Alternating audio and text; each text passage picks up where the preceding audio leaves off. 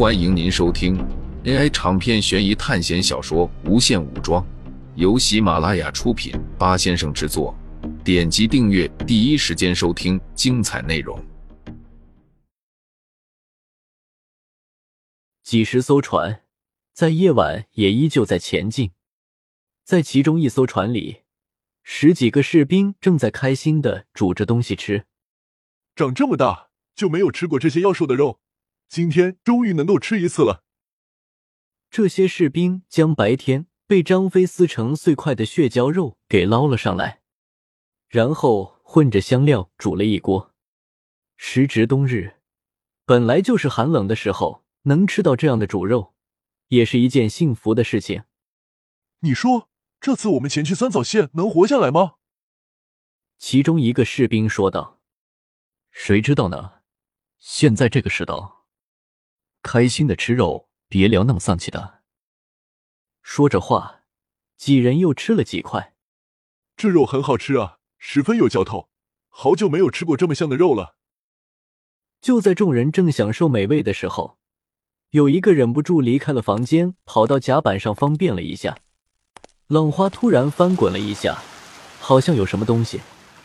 这个士兵仔细往那边看去，但是并没有发生什么奇怪的生物。于是他转身想要回去，突然，在他背后出现了一个巨大的黑影，这个士兵就消失在了原地。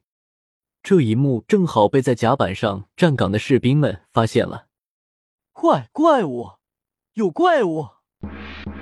接着他们敲响锣鼓，向周围的船只打信号。怪物用庞大的身躯，瞬间就将这艘百人的大船击沉。不过，虽然是夜晚，但因为是行军的队伍，所以警惕性非常的高。在第一艘船受到攻击的时候，大部分就已经进入警备状态了。苏哲没有睡觉，他一直都在观察水面的状况。在那个黑影出现的时候，他就已经发现了。那是一个恐怖的生物，苏哲的直觉告诉他，他从那个怪物内心感受到了愤怒。借着月光，苏哲看到了那个怪物的全貌。血蛟，不，不是白天见到的那条血蛟，这条血蛟比白天的那条大上好几圈，而且头上已经有了峥嵘的鹿角。联想到白天被干掉的血蛟。他这是来报仇的吗？白天那条血蛟和眼前这条血蛟比起来，就像一个孩子。这才是完全体的血蛟。蛟，类龙生物，传说中拥有最多真龙血脉的生物。血蛟甩动着尾巴，将三条船掀翻。要知道，每条船都是几十米长，能够容纳几百人的那种巨型船。可是被同样只有几十米长的血蛟一下搅翻了三艘，这恐怖的力量！夜空中，一条青色的巨龙从长空中袭来。青龙偃月刀又名冷焰巨，在细微的月光中也能泛起寒光。青色巨龙打在了血蛟身上，仅仅只是将它击退，完全没有起到作用。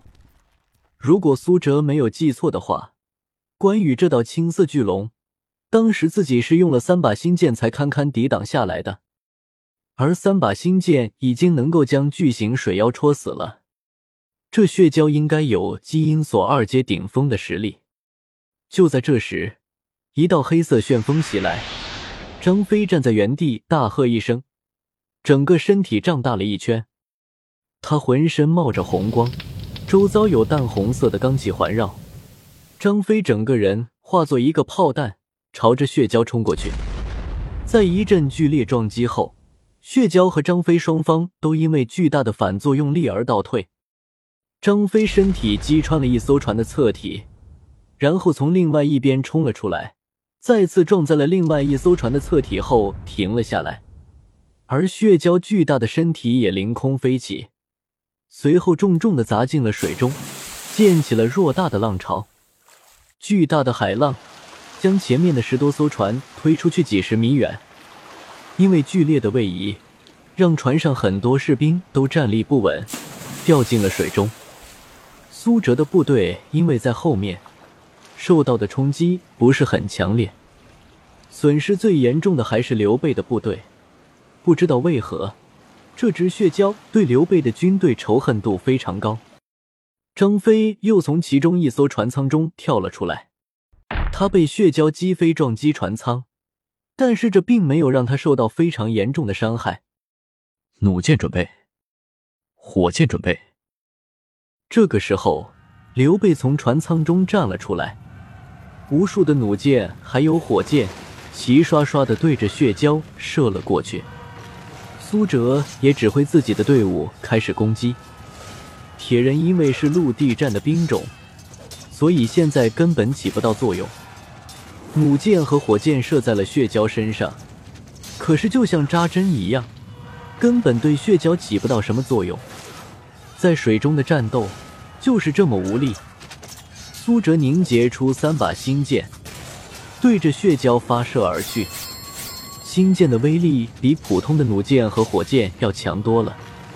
星剑将血蛟身体戳出几道巨大的伤口，然后在伤口处爆炸。血蛟痛苦的直吼，但是这点伤害根本对他来说就是小伤。就在这时，从远处射来一支带着巨大能量的箭矢。这支箭带着巨大的螺旋，从头部到尾部都是罡风劲劲。箭矢撞到血蛟之后，整个没入进去。随后发生了巨大的爆炸，将血蛟那块皮肉炸成了烂块。苏哲看着那道箭矢，应该是张天畅射出的。他拥有基因锁一阶的实力，加上强化，应该也是强化的弓箭，所以这一击才能有这样的威力。但是看他迟迟不出第二箭，证明这道攻击消耗不低。苏哲在经历了多次的召唤星剑之后。现在三道星剑消耗虽然大，但是也不至于像最开始那样，使用后虚弱的不行。血蛟被来自四面八方的攻击打得血肉横飞，但这些攻击依旧只是给他带来了皮肉上的伤害，根本就没有产生致命的伤害。就在这时，血蛟口中突然闪出亮光，一颗紫电光球在他嘴里出现，能量慢慢的在他嘴里汇集。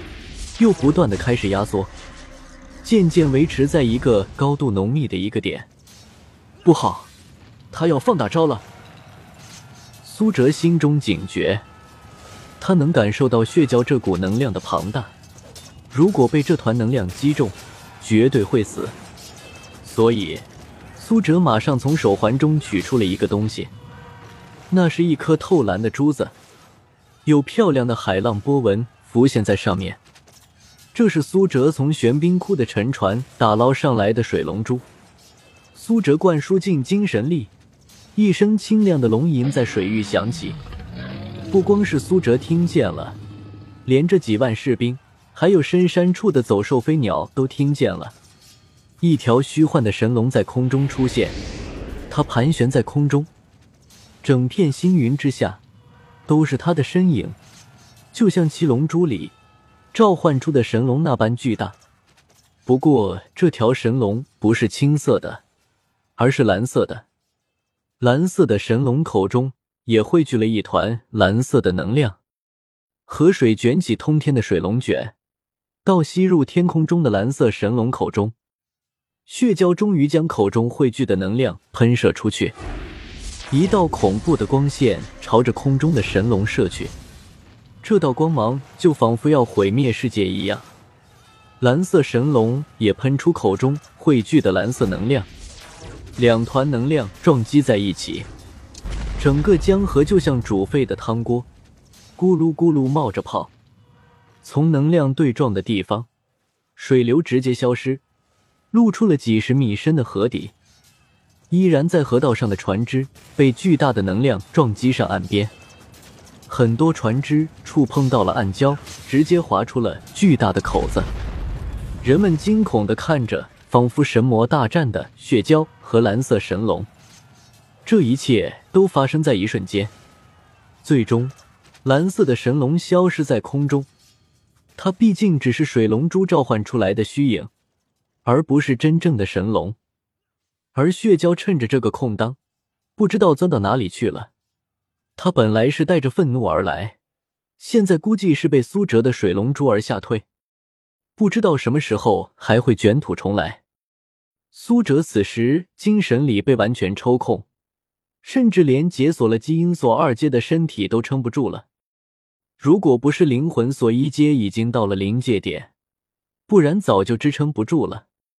苏哲将水龙珠一收，然后强撑着走到了船舱里，晕了过去。听众朋友们，本集为您播放完毕，欢迎订阅专辑，下集精彩继续。